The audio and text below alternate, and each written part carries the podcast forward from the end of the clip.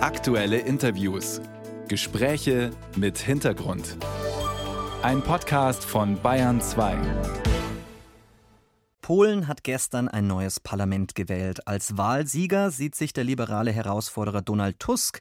Mit seinem liberalen und proeuropäischen Bündnis hat er laut jetzigem Stand eine Regierungsmehrheit.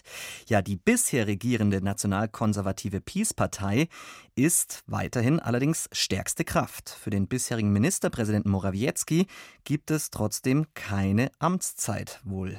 Er sagte gestern zerknirscht. No ale oczywiście przed nami jeszcze stoi pytanie, vor uns steht die Frage, ob wir diesen Erfolg in eine weitere Regierungszeit für uns verwandeln können.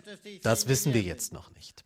Aber wir müssen Hoffnung haben und wissen, dass egal, ob wir an der Macht oder in der Opposition sein werden, wir werden es nicht erlauben, dass Polen verraten wird. Morawiecki gibt also die Hoffnung nicht auf, vielleicht doch noch in die Regierung zu kommen. Wir schauen auf die Polenwahl zusammen mit Dietmar Nitan. Er ist der Polenbeauftragte der Bundesregierung. Herr Nitan, guten Morgen. Guten Morgen, Herr Hacker.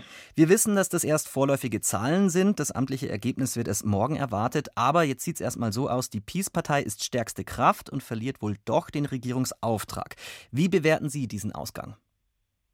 Ich bin sehr froh, dass die polnische Gesellschaft gezeigt hat, dass sie auf der Seite der Demokratie steht. Sie müssen sich vorstellen, es hat eine Rekordwahlbeteiligung von fast 73 Prozent gegeben. Das hat es nach der Wende im demokratischen Polen noch nie gegeben.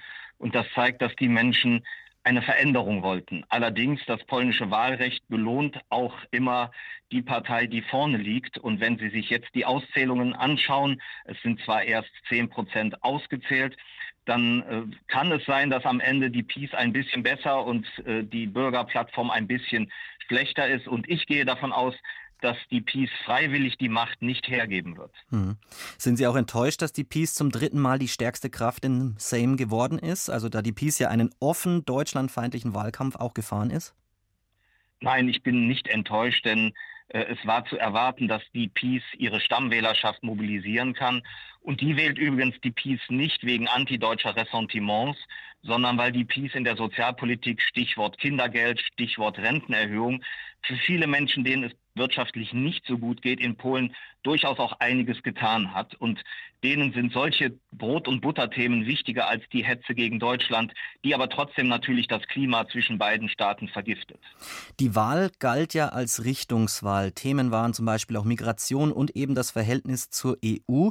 Jetzt ist die Peace-Partei einerseits stärkste Kraft, andererseits schaut es nach einem proeuropäischen Bündnis in der Regierung derzeit zumindest noch aus.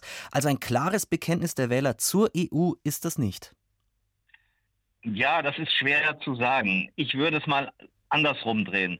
Die Peace hat ja versucht, letztlich alles für sich zu mobilisieren mit einem fremdenfeindlichen Referendum. Und wenn Sie jetzt sehen, dass gerade mal 40 Prozent der Menschen an diesem Referendum teilgenommen haben, obwohl ja 73 Prozent in den Wahllokalen waren, also ganz, ganz viele gesagt haben, nein, nein, liebe Leute, an so einem Referendum beteilige ich mich nicht, dann zeigt das eigentlich, dass die polnische Gesellschaft in Mehrheit und auch viele Peace-Wähler pro-europäisch ist. Ein Referendum nicht anerkannt zu bekommen, weil noch nicht mal 40 Prozent der Menschen mitmachen, das ist schon eine Klatsche für die Peace. Donald Tusk hat in der Opposition ein Bündnis mit dem konservativ-liberalen Wahlbündnis Der Dritte Weg und mit der Neuen Linken geschlossen. Wie schätzen Sie denn diese beiden Partner Tusks ein? Ich schätze sie als sehr verlässlich ein. Ähm, die Vorsitzenden dieser Bündnisse bzw. Parteien haben ja schon sehr klar erklärt am Wahlabend, dass sie das, was sie vor der Wahl versprochen haben, umsetzen wollen. Sie wollen in einem Dreierbündnis mit der Bürgerplattform, mit der Bürgerkoalition das Land regieren und viele der Verletzungen des Rechtsstaates, die es unter der Peace gegeben hat, auch wieder zurückdrehen. Da bin ich optimistisch, dass diese drei Parteien äh, oder Bündnisse am Ende auch zu einer stabilen Regierungsarbeit finden werden.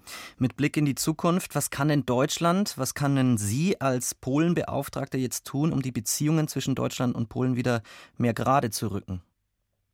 Deutschland muss sich, unabhängig wie die Wahl am Ende ausgeht, mehr für die deutsch-polnischen Beziehungen engagieren. Wir müssen mehr Empathie zeigen für die Dinge, die auch den Menschen in Polen wichtig sind.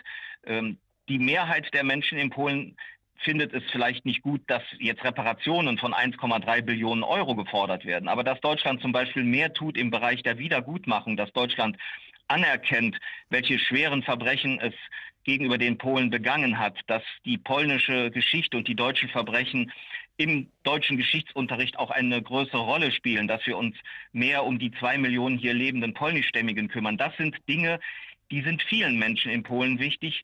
Und selbst wenn wir jetzt eine demokratische Regierung bekommen, wird die auch bei diesen Themen Forderungen an uns stellen.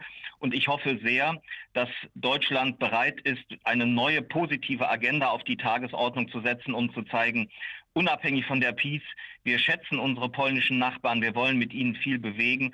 Und das werden die Menschen in Polen sehr genau beobachten, wie Deutschland jetzt weiter mit Polen umgeht.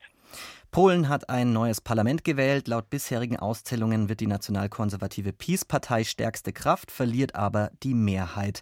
Vielen Dank an Dietmar Nitan. Er ist der Polenbeauftragte der Bundesregierung und koordiniert die grenznahe Zusammenarbeit. Vielen Dank. Da, danke Ihnen auch. Tschüss.